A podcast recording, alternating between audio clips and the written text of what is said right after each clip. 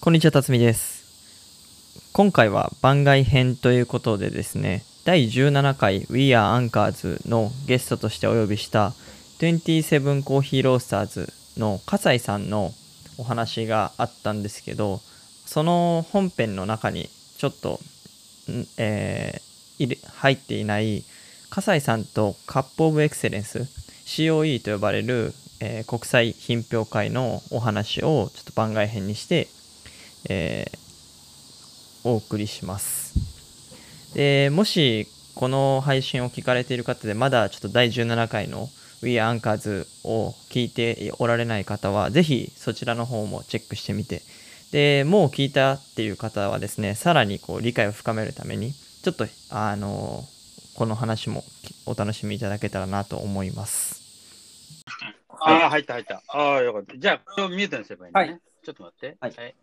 はい。あ、完璧ですね。あありがとうございますおすごい。こんな便利なものがあるんですね。今度から使おう。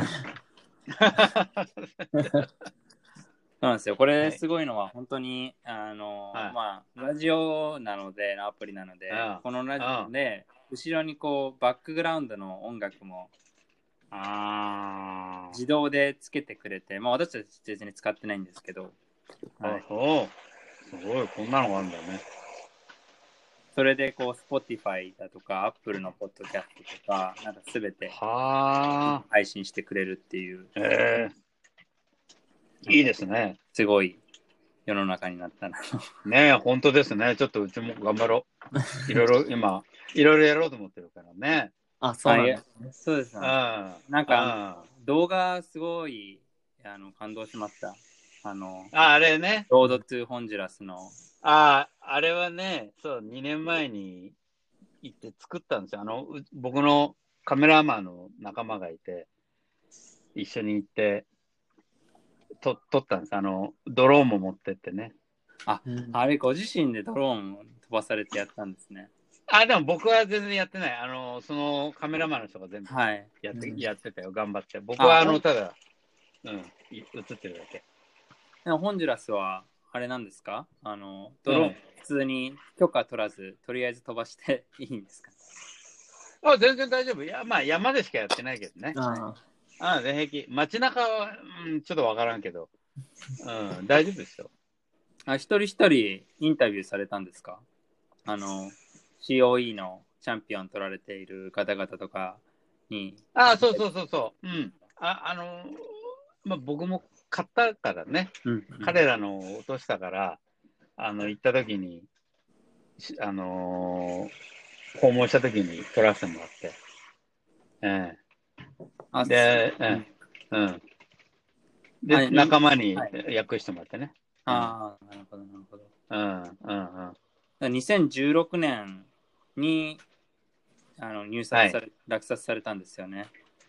あ、ゲマリサベル。芸者ね。芸は芸者が、まあ、あの、ホンジュラスはまあ芸者ね、まだそんな作ってないんで、その時初めて出したんじゃないかな、ホンジュラスも。芸者が初めて世に出て、で、やっぱりあ、あのー、1位になったんだよね。うん、僕も久しぶりに、ホンジュラスは、その、潮位は参加したので、あのーはい、2009年以来かな、ホンジュラスは。ええまあ、すごい新、はい、そうなんです。その前、間はいろんなとこ行ってたんですよ。いろんな本、COE は、あの、コンペ行ってて、で、戻ったんですよね。うーん。なんかにコーヒーは普通、うん、うん。あ、どうぞどうぞ。はい。うん、どうぞ。2009年うに、ん。はい。審査員最初にホンジュラスでやられたっていうことなんですけど、うん。あの、うん。COE は前の年からかな。ニカラガが本当最初なんですよね。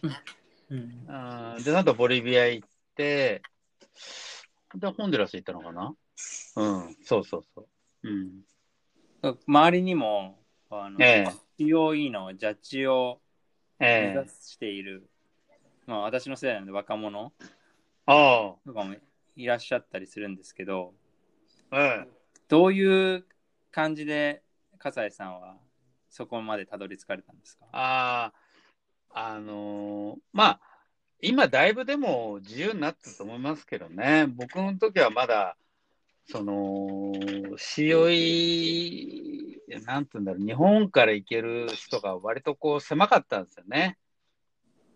で、あの、結局その日本にこのスペシャルティーコーヒーのマーケットを広めるにあたって、まあそこ、それをこう日本で先頭でやってた方たち、あの、まあ、丸山さんとかはね、ご存知だと思うけど、まあ、丸山さんもそうだし、もっとそれの、もっとこう、まあ、僕らいう、その、まあ、せんまあ、先生っていうか、日本に持ってきた方たちから、ある程度こう認められた人が、あの、言ってたんだよね、当時は。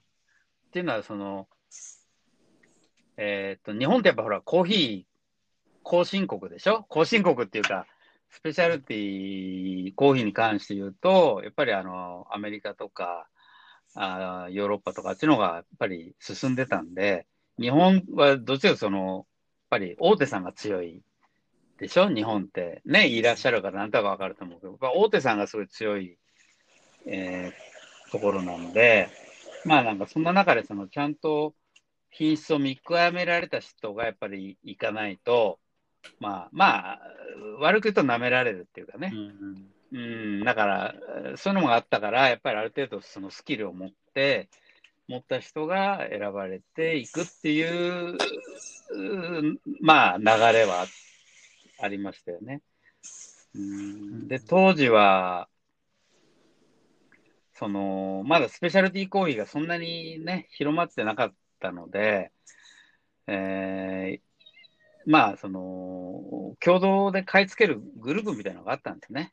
まあ、今もあるけど、まあ、丸山さんとかのグループとか、あとは、あの、京都の方のね、グループ、うん、うんとかが、あ割とその、狭い最初は範囲で、その中で、こう、僕らもいいコーヒーをこう、ルートで持ってきて、そこからのつながりで、その COE のコーヒーを飲んだりしながら、あ、これジャッジ行きたいねっていうところで、まあ、あの、カッピングをこうね、学んで、で、行けるようになったのかな。うん、うんだから3、でも2、2、3年かかったかな、僕は。はい。行けるまでね。うん。笠井さんご自身はこう SCAJ の立ち上げの初期から。まあ、完全な初期じゃないんですけど、まあ、どっちかというと、その、うん、SCAJ が立ち上がってから、そのね、セミナーを、カッピングセミナーをまずやってたんですよね。で、それに参加したんですね、僕はね。それの初期の方だと思いました。で、でその時は、今で、まあ、結構、いろんな人たちが来てたしね。今のこう、まあ、スペシャルティーコーヒーのこう、まあなんかこう引っ張るような方たちもたくさん参加してたし、えー、その参加、はい、うん、うん、ああはい。その中でね、で最初は僕も参加してたんですよ。普通にカッピングセミナーに行って、あの、勉強してた。はい。まあ、その中でこう、切磋琢磨されながら、まあ、2、3年ぐらいかけて。かな ?2000、2007、ん ?2000 ね、えっ、ー、と、8年 ?7 年 ?8 年だね。初めて強いに行ったのがね。うん。